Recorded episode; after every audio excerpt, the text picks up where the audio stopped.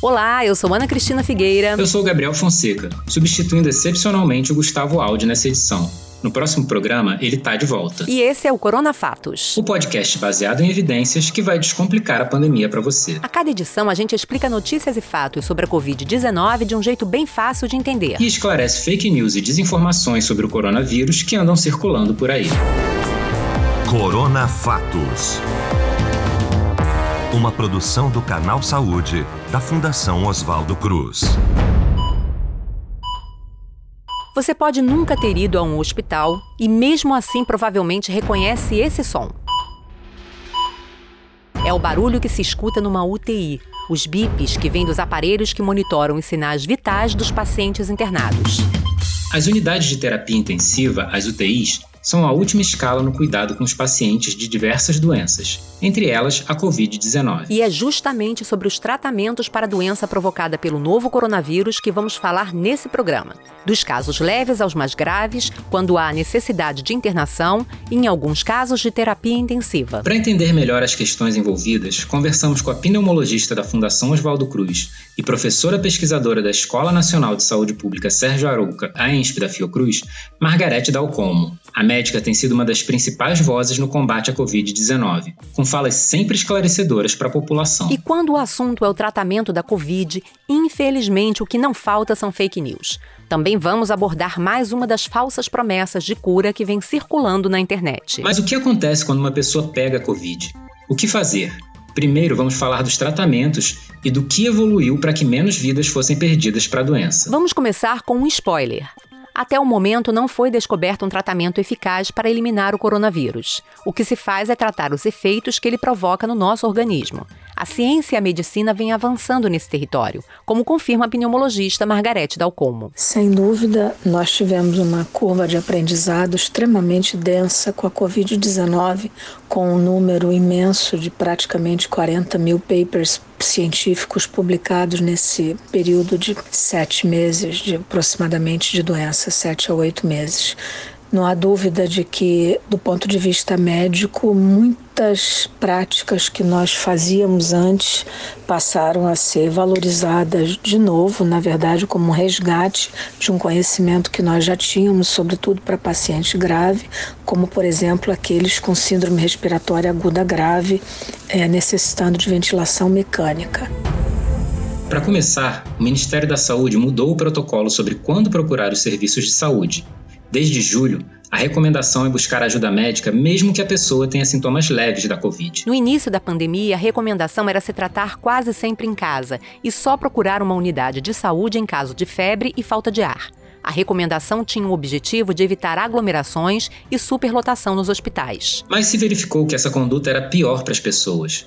Muita gente chegava ao hospital em um estado já muito grave, e com isso, os médicos tinham menos tempo para tratar o paciente especialmente porque a Covid é uma doença que pode evoluir muito rapidamente. Agora, a recomendação é procurar logo o sistema de saúde para poder ser avaliado. Quando o paciente é avaliado precocemente, os profissionais de saúde podem ver qual a gravidade do caso e começar logo as medidas de suporte conforme a necessidade. No SUS, a recomendação é procurar uma unidade básica de saúde, o posto de saúde da sua região, ou uma unidade de pronto atendimento, uma UPA. E para quem usa saúde privada, a orientação é procurar seu médico ou uma unidade de saúde. O médico é quem vai prescrever o tratamento que julgar adequado e é quem vai pedir exames e fazer o acompanhamento do paciente para avaliar a evolução da doença. De uma maneira geral, os profissionais de saúde vão avaliar a evolução e tratar os sintomas da Covid-19. Como esses sintomas são bastante variados, os medicamentos também podem variar. Em muitos casos, são receitados antitérmicos para combater a febre e analgésicos para aliviar as dores. Também é recomendado descansar para o sistema imunológico ter mais forças para reagir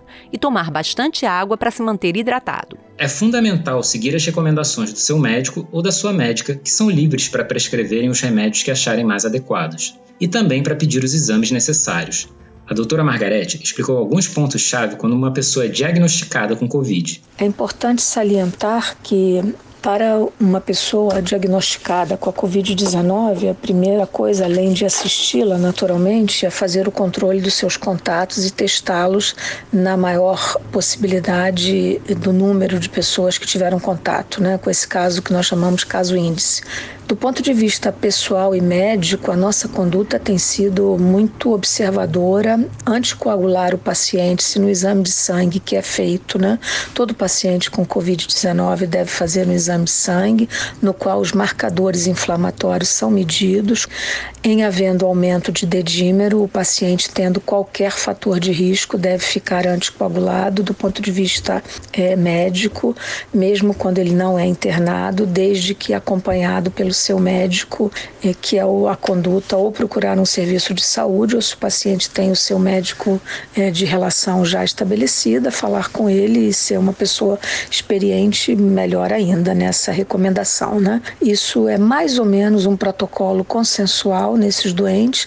As medicações de base que a pessoa usa devem ser mantidas, sobretudo medicações referentes a controle de hipertensão arterial, alguma eventual cardiopatia, alguma comorbidade ou doença de base, eh, como nós chamamos. Então, isso é importante.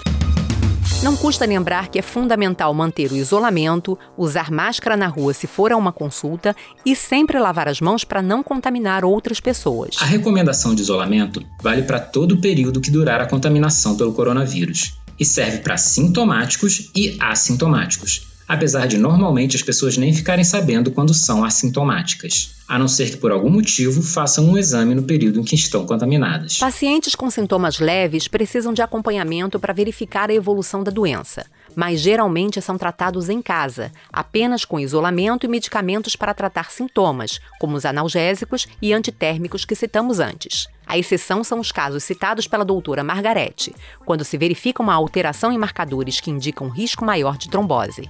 Nesses casos, o paciente fica no hospital e são usados medicamentos anticoagulantes. Os pacientes com sintomas leves representam 80% dos que pegam a Covid-19 mas uma em cada seis pessoas infectadas desenvolve as formas mais graves da doença. Cerca de 20% dos pacientes precisam de internação. Dos internados, mais ou menos 15% vão precisar de unidade de terapia intensiva. E a pneumologista da Fiocruz reforça o alerta. Se o paciente se sente mal, a febre demora a ceder, que é muito frequente, ou ele evolui com uma queda da qualidade respiratória, com, se ele tem um oxímetro, né, observando que há uma uma redução, um esforço respiratório, esse paciente não deve hesitar.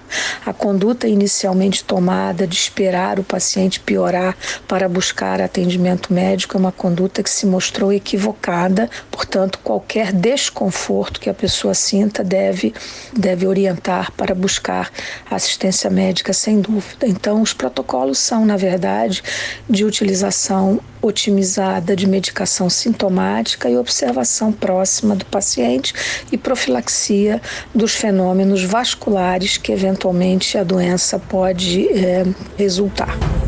Tanto nas internações menos complicadas quanto nas UTIs, o princípio é o mesmo dos casos menos graves. Como não existe uma substância com eficácia comprovada contra o coronavírus, os profissionais de saúde vão dar suporte ao paciente para que o corpo consiga responder à infecção. E esse suporte varia de acordo com a evolução da doença. Hoje em dia, já se sabe que a Covid-19 é uma doença sistêmica, não é só uma pneumonia. Os tratamentos levam isso em consideração. Quando um paciente é internado, os profissionais de saúde acompanham mais de perto os sinais que o corpo dá sobre o avanço da doença. Em muitos casos, a Covid se manifesta como uma pneumonia. O paciente fica com os pulmões comprometidos e sente falta de ar. Por isso, os médicos acompanham os níveis de oxigênio no sangue, que em pessoas saudáveis, em geral, ficam acima de 95%. Se esse índice cai, os profissionais podem oferecer oxigênio para melhorar a respiração do paciente. A intubação precoce deixou de ser praticada, foi praticada universalmente no início da epidemia por uma razão mais de temor de contaminação da equipe médica e da equipe multidisciplinar de saúde do que por qualquer outra razão. De modo que, com as questões de biossegurança resolvidas, nós passamos a utilizar e a otimizar, melhor dizendo, as práticas de ventilação não invasiva invasiva com oxigênio de fluxo alto, e isso tem sido associado à anticoagulação precoce dos pacientes, conhecendo a atividade trombogênica que a doença causa desde o início, né, obstruindo a microcirculação, especialmente a microcirculação pulmonar ou das extremidades, mas é, o uso de corticosteroides também otimizado e, de certa maneira, individualizado para cada paciente. Todas essas condutas é, sem dúvida nenhuma, contribuíram para a redução da letalidade de casos graves internados em terapia intensiva. Além disso, podemos dizer que o uso também otimizado de antibióticos naqueles pacientes que fazem infecção secundária, sobretudo aqueles colocados em ventilação mecânica. Outra estratégia que passou a ser usada foi a técnica de virar os pacientes de bruços. Essa técnica é chamada de pronação.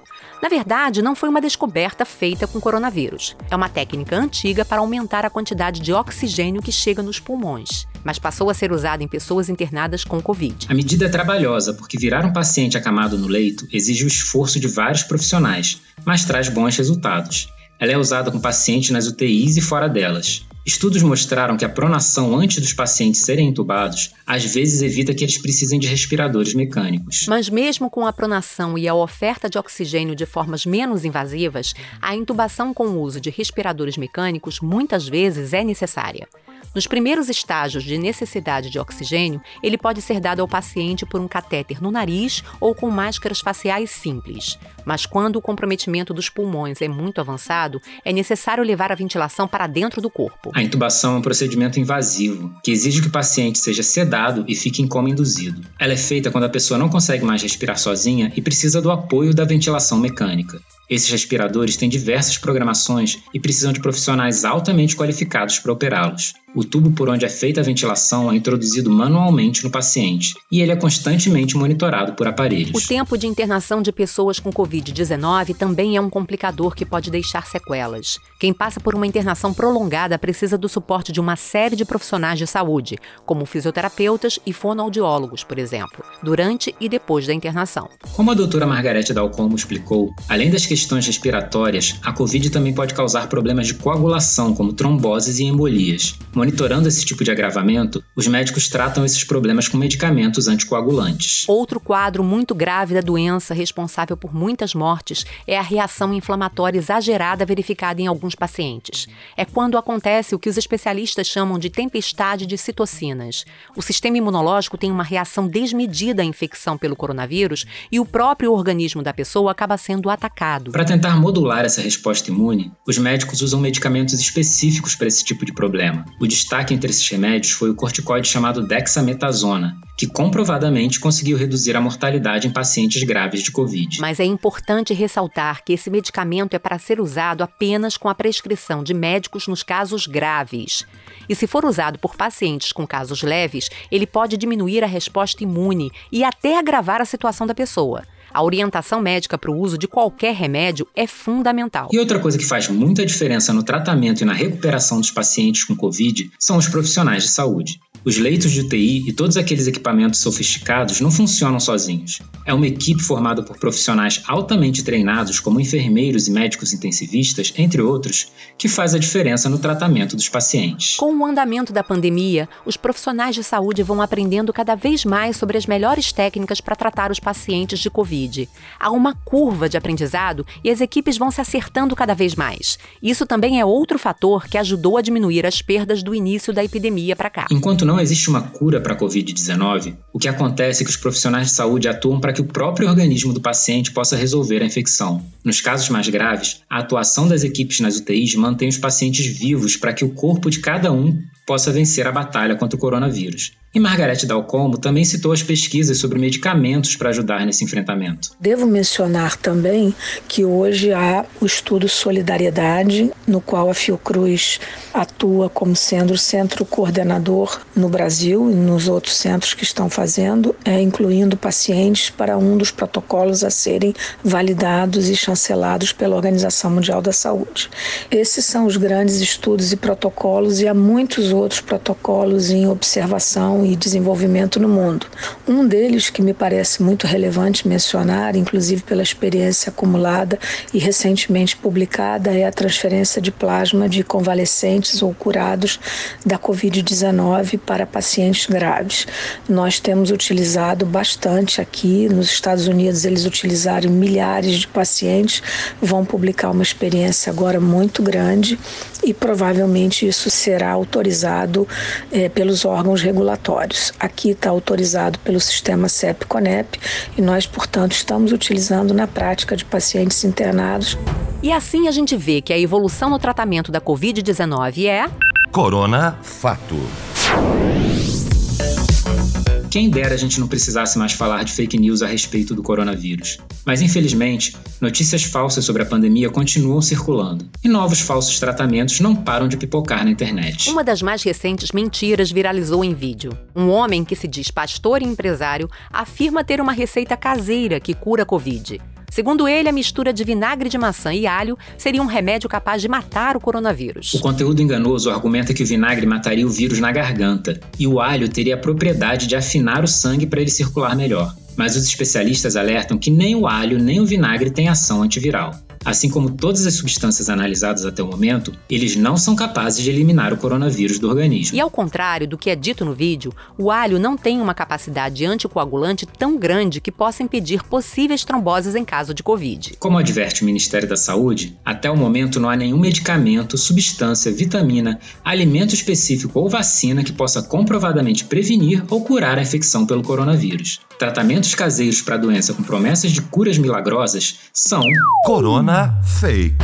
Fake. Por enquanto, para tentar ficar bem longe desse som, é preciso buscar manter o distanciamento social, usar máscara e lavar as mãos com frequência.